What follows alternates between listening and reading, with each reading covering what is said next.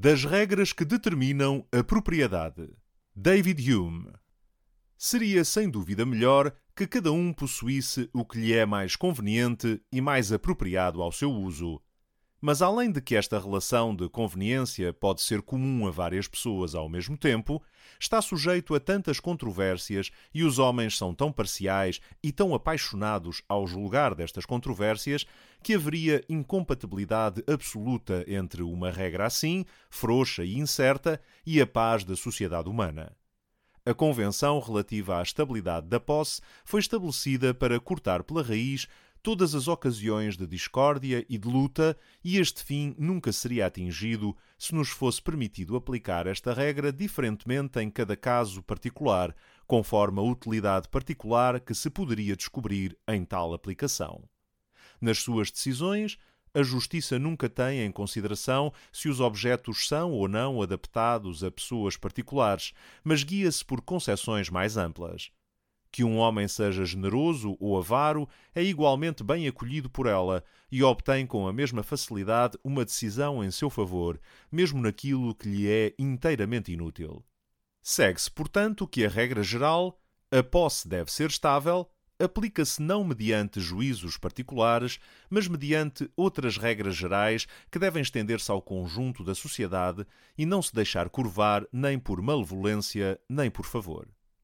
Mas podemos observar que, embora a regra da atribuição da propriedade ao atual possuidor seja natural e, por este meio, útil, contudo a sua utilidade não se estende para além da primeira formação da sociedade. E nada seria mais funesto do que a observância constante desta regra, que excluiria a restituição e autorizaria e recompensaria todas as injustiças. Devemos, portanto, procurar outra circunstância que possa originar a propriedade depois de instituída a sociedade.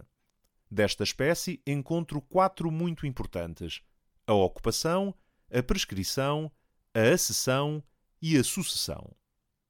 A posse de todos os bens exteriores é mutável e incerta, o que é um dos obstáculos mais consideráveis à instituição da sociedade, e é a razão pela qual, por acordo universal, expresso ou tácito, assim mesmo o homem se impõe limites mediante aquilo a que chamamos agora as regras da justiça e da equidade. A miséria da condição que precede esta limitação é a causa pela qual nos submetemos a este remédio o mais rapidamente possível, e isto traz-nos uma razão cômoda para acrescentarmos a ideia de propriedade à primeira posse ou à ocupação. Não resta senão determinar exatamente o que se entende por posse, e isto não é tão fácil como se pode imaginar à primeira vista. Diz-se que estamos de posse de uma coisa não só quando a tocamos imediatamente, mas também quando estamos situados em relação a ela, de modo a tê-la em nosso poder para nos servirmos dela. Quando podemos movê-la, modificá-la ou destruí-la segundo o nosso prazer ou vantagem do momento. Esta relação é, pois, uma espécie de causa e efeito, e como a propriedade não é senão uma posse estável, proveniente das regras da justiça ou das convenções dos homens, deve ser considerada uma relação da mesma espécie. O direito de sucessão é um direito muito natural, originado no consentimento presumido dos pais ou de um parente e do interesse geral da humanidade, o qual exige que os bens das pessoas passem para aqueles que lhes são mais caros, a fim de as tornar mais trabalhadoras e mais económicas. Talvez estas causas sejam secundadas pela influência da relação ou associação de ideias que nos leva naturalmente a considerar o filho após a morte dos pais e a atribuir-lhe um direito aos bens do pai. Estes bens devem tornar-se propriedade de alguém, mas a questão é saber de quem. Evidentemente, aqui apresentam-se naturalmente os filhos, e como eles já estão ligados a esses bens por intermédio do pai morto, somos levados a ligá-los ainda mais completamente pela relação de propriedade. Deste processo há numerosos exemplos paralelos. Por mais útil e mesmo necessária que possa ser à sociedade a estabilidade da posse, ela é acompanhada de grandes inconvenientes. A relação de aptidão ou conveniência nunca deve estar em consideração na distribuição das propriedades aos homens, mas devemos governar-nos por regras mais gerais na sua aplicação e mais livres de dúvida e incerteza. É deste género a posse atual na primeira instituição da sociedade, e depois a ocupação, a prescrição, a acessão e a sucessão. Como estas dependem muito do acaso, devem frequentemente mostrar-se contraditórias às necessidades e aos desejos dos homens, e as pessoas e os bens muitas vezes devem estar mal ajustados. É um grande inconveniente que reclama um remédio. Aplicar um remédio diretamente e permitir que cada um se apodere pela violência daquilo que lhe parece conveniente seria destruir a sociedade. Por isso, as regras da justiça procuram um meio-termo entre uma rigidez estável e este ajustamento mutável e incerto. Ora, não há meio-termo melhor do que este, que é manifesto. A posse e propriedade deve ser sempre estável, exceto quando o proprietário consente em concedê-la a outra pessoa. Esta regra não pode ter más consequências, ocasionando guerras e dissensões, visto que o consentimento do proprietário, que é o único interessado, é dado na alienação e pode servir numerosos bons propósitos, ajustando a propriedade às pessoas. As diferentes partes da terra produzem bens diferentes. E não é só isto, mas as diferentes pessoas são por natureza adaptadas a diferentes profissões e atingem maior perfeição numa quando se concentram só nela. Tudo isto exige reciprocidade de troca e de intercâmbio. Por esta razão, a transferência de propriedade por consentimento baseia-se numa lei de natureza, assim como a sua estabilidade sem tal consentimento. Sendo os homens naturalmente egoístas ou dotados apenas de uma generosidade limitada, não são facilmente induzidos a realizar uma ação no interesse de estranhos, a não ser que tenham em vista uma vantagem recíproca que não teriam esperanças de obter senão mediante esta ação. Ora, como acontece frequentemente que estas ações recíprocas não podem terminar no mesmo instante, é necessário que uma das partes se contente com ficar na incerteza e dependa da gratidão da outra para receber bondade em retribuição mas há tanta corrupção entre os homens que, falando de modo geral, isso torna-se apenas uma fraca garantia. E como aqui se supõe que o benfeitor concede os seus favores visando o seu interesse próprio, esta circunstância suprime a obrigação e estabelece um exemplo de egoísmo que é a verdadeira origem da ingratidão. Se, portanto, fôssemos seguir o curso natural das nossas paixões e inclinações, não realizaríamos senão poucas ações para vantagem dos outros, desinteressadamente, porque a nossa bondade e afeição são por natureza muito limitadas. E realizaríamos tão poucas deste género, sem olhar ao interesse, porque não podemos depender da sua gratidão. Aqui se perde, pois, de certo modo, o comércio mútuo dos bons ofícios entre os homens, e cada um encontra-se reduzido à sua própria habilidade e ao seu próprio trabalho para conseguir o seu bem-estar e subsistência. A invenção da lei de natureza relativa à estabilidade da posse já tornou os homens suportáveis uns aos outros. A da transferência da propriedade e posse por consentimento começou a torná-los reciprocamente vantajosos. Mas estas leis de natureza, mesmo que se observem estreitamente, não bastam para os tornar prestáveis uns aos outros, conforme a natureza os fez capazes de se tornarem. Apesar da estabilidade da posse, muitas vezes os homens não podem tirar dela senão pequenas vantagens enquanto possuem, de uma espécie de bens, uma quantidade maior de que necessitam e, ao mesmo tempo, sofrem a falta de outros bens.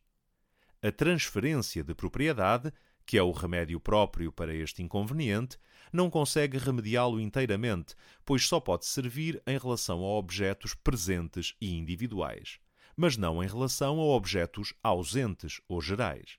Além disso, o comércio dos homens não se limita à permuta de bens materiais, mas pode estender-se a serviços e ações que podemos trocar para nosso mútuo interesse e vantagem.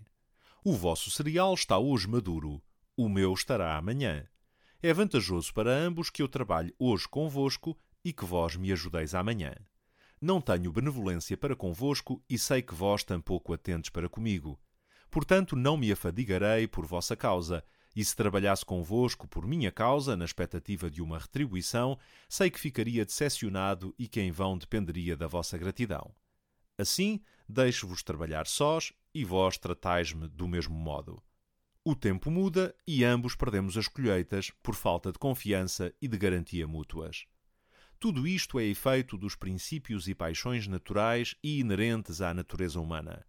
E como estas paixões e princípios são inalteráveis, pode pensar-se que a nossa conduta, que depende deles, deve ser também, e que seria em vão que os moralistas ou os políticos interferissem conosco ou tentassem mudar o curso normal das nossas ações, tendo em vista o interesse público.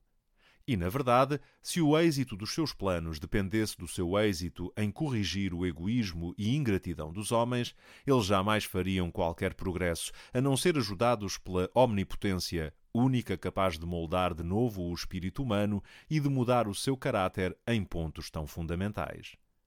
Tudo o que podem pretender é dar uma nova direção às paixões naturais e ensinar-nos que podemos satisfazer os nossos apetites de modo oblíquo e artificial melhor do que pelos seus movimentos precipitados e impetuosos.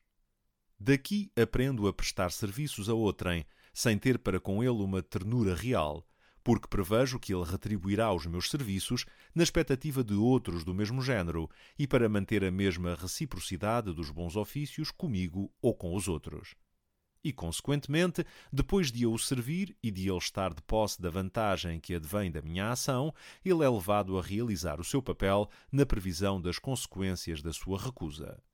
Mas, embora este comércio humano, por interesse próprio, comece a intervir e a predominar na sociedade, não abole inteiramente as relações amigáveis, mais generosas e mais nobres, e os bons ofícios. Posso ainda prestar serviços às pessoas que amo e que conheço mais particularmente, sem visar qualquer vantagem. E estas pessoas podem retribuir-me do mesmo modo, tendo em vista apenas a recompensa dos meus serviços passados. Assim, para distinguir estas duas espécies diferentes de comércio, a interessada e a desinteressada, há uma certa fórmula verbal inventada para a primeira, pela qual nos comprometemos a realizar uma ação. Esta fórmula verbal constitui aquilo a que chamamos promessa, que é a sanção do comércio interessado entre os homens. Quando uma pessoa diz que promete uma coisa, exprime efetivamente a resolução de cumprir e, ao mesmo tempo, pelo emprego dessa fórmula verbal, submete-se ao castigo de nunca mais confiar nela se faltar. Uma resolução é o ato natural do espírito que as promessas exprimem. Mas se, no caso, não houvesse mais do que uma resolução, as promessas apenas declarariam os nossos primeiros motivos e jamais criariam novo motivo ou nova obrigação. São convenções humanas que criam um novo motivo quando a experiência nos ensinou que os negócios humanos seriam conduzidos muito mais no interesse mútuo se fossem instituídos certos símbolos ou sinais que nos permitissem garantir uns aos outros segurança de conduta numa situação particular. Uma vez instituídos estes sinais, quem quer que os use fica imediatamente ligado pelo seu interesse a executar os seus compromissos e nunca mais deve esperar que se confie nele se recusar cumprir o que prometeu. Passamos em revista as três leis fundamentais da natureza: a lei da estabilidade da posse, a lei da sua transferência por consentimento e a do cumprimento das promessas. É da estrita observância destas três leis que dependem inteiramente a paz e a segurança da sociedade humana. E não há possibilidade de estabelecer uma boa harmonia entre os homens quando estas leis são descuradas. A sociedade é absolutamente necessária para o bem-estar dos homens, e estas leis são igualmente necessárias para sustentar a sociedade. Seja qual for a restrição que possam impor às paixões humanas, elas são criações reais destas paixões e apenas um meio mais artificioso e mais refinado de as satisfazer. Não há nada mais vigilante e mais inventivo do que as nossas paixões. Não há nada mais óbvio do que a convenção para observar estas regras. A natureza confiou, portanto, esta questão inteiramente à conduta dos homens e não colocou no nosso espírito princípios originais especiais para nos determinarem a realizar uma série de ações, para nos arrastar às quais bastassem os outros princípios da nossa estrutura e constituição.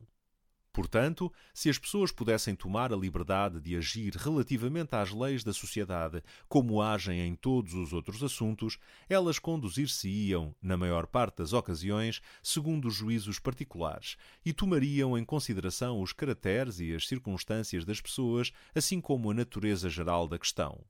Mas facilmente se observa que esta prática produziria uma confusão imensa na sociedade humana e que a avidez e a parcialidade humanas rapidamente trariam desordem ao mundo se não fossem contidas por princípios gerais e inflexíveis. Foi, portanto, com o olhar neste inconveniente que os homens estabeleceram estes princípios e concordaram abster-se de certas ações mediante regras gerais que não podem ser alteradas pela malevolência, o favor e quaisquer considerações particulares de interesse privado e público.